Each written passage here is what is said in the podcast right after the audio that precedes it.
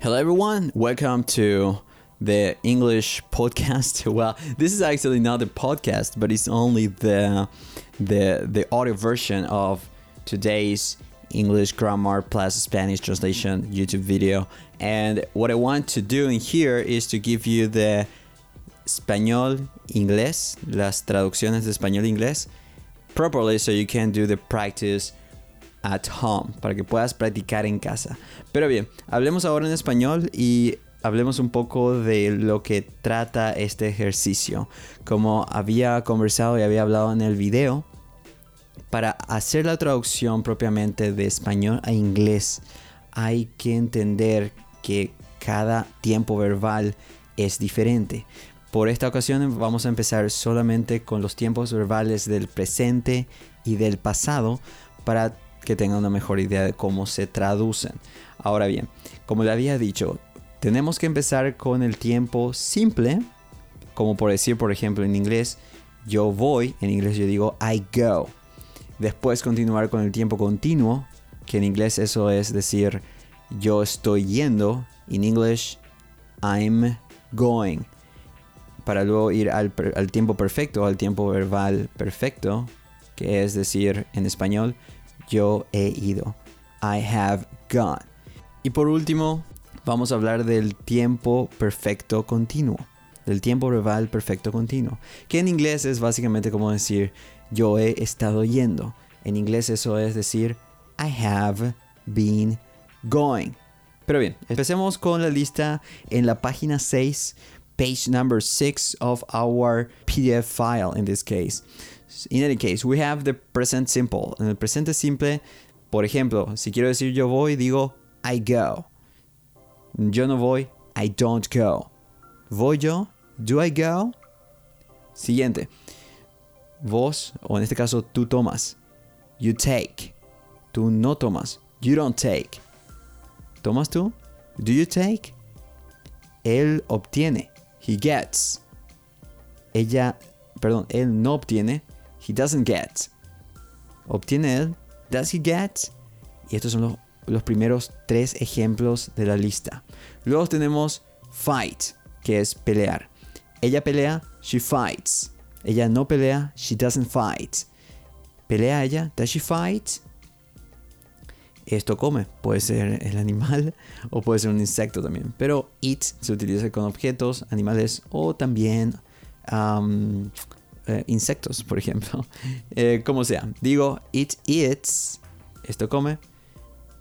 It doesn't eat. Esto no come. ¿Come esto? Does it eat? Does it eat? Luego, you, la segunda versión de you, no es tú, sino ustedes. Por ejemplo, ustedes hacen, you do. Ustedes no hacen, you don't do. ¿Hacen ustedes? Do you do? Siguiente, nosotros jugamos, we play. Nosotros no jugamos, we don't play. ¿Jugamos nosotros? Do we play? Y finalmente ellos. Ellos giran, they turn. Ellos no giran, they don't turn. ¿Giran ellos? Do they turn? Do they turn? Okay. So, right now what I did, ahora lo que hice fue simplemente contarles cómo se traduce de español a inglés propiamente. Entonces tienen que tomar en cuenta siempre cuando hacen esto, decirlo, español, inglés, español, en inglés. De tal forma que más adelante cuando ustedes empiecen a hablar en inglés, les sea mucho más familiar el cambio y mucho más fácil, obviamente.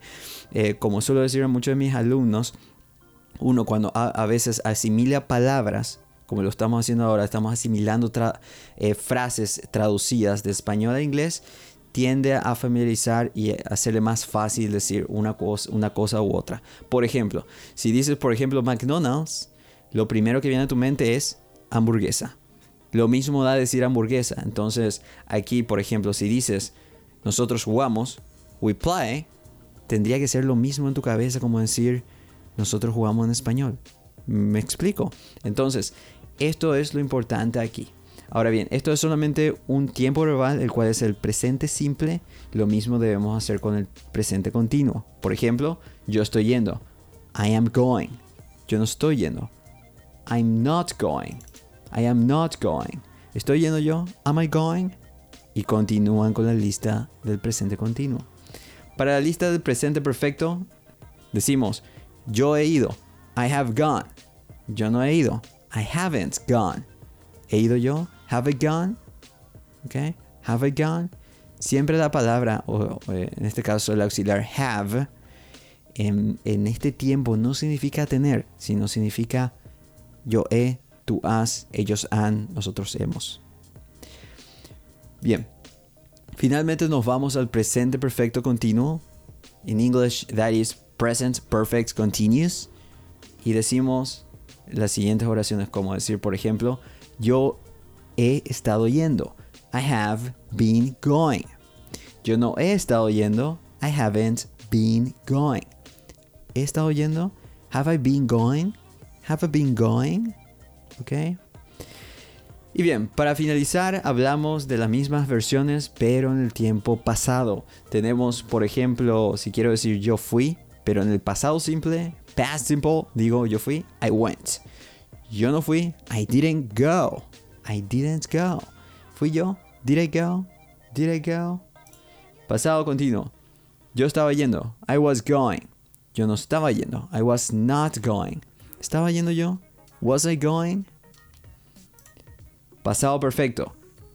Yo había ido. I had gone. Yo no había ido. I hadn't gone. ¿Había ido yo? Had I gone? Had I gone? Y para terminar, el pasado perfecto continuo, which is in English, the past perfect continuous. Yo había estado yendo. I had been going. Yo no había estado yendo. I hadn't been going. Y finalmente, ¿había estado yendo yo? Had I been going? Had I been going? y estos son los ejemplos. Ahora bien, lo que cabe y lo que es muy importante aquí recalcar es que no siempre la traducción en sí va a tener mucho sentido lo que es en español y en inglés. Pero sí la estructura va a quedar. Y una vez que puedas ir familiarizándote y te sea mucho más fácil de entender que la estructura es siempre igual en inglés, la gramática para ti va a ser súper fácil. Así que el truco aquí es usar la estructura, entender el patrón y memorizar los verbos. De esa forma, cuando hables en inglés, ya no vas a, por así decirlo, pensar en español para traducir, sino ya vas a traducir de forma inconsciente. Porque lo que antes decías, como por ejemplo, eh, yo juego, I play, ahora vas a decir, um, I play, like just that in English, okay? So, thank you very much again, and hope you enjoyed this course and please just go to everledge.com if you want more courses and I will be there to give you more tips for you to learn English. So, thank you very much and have a nice day. Bye bye.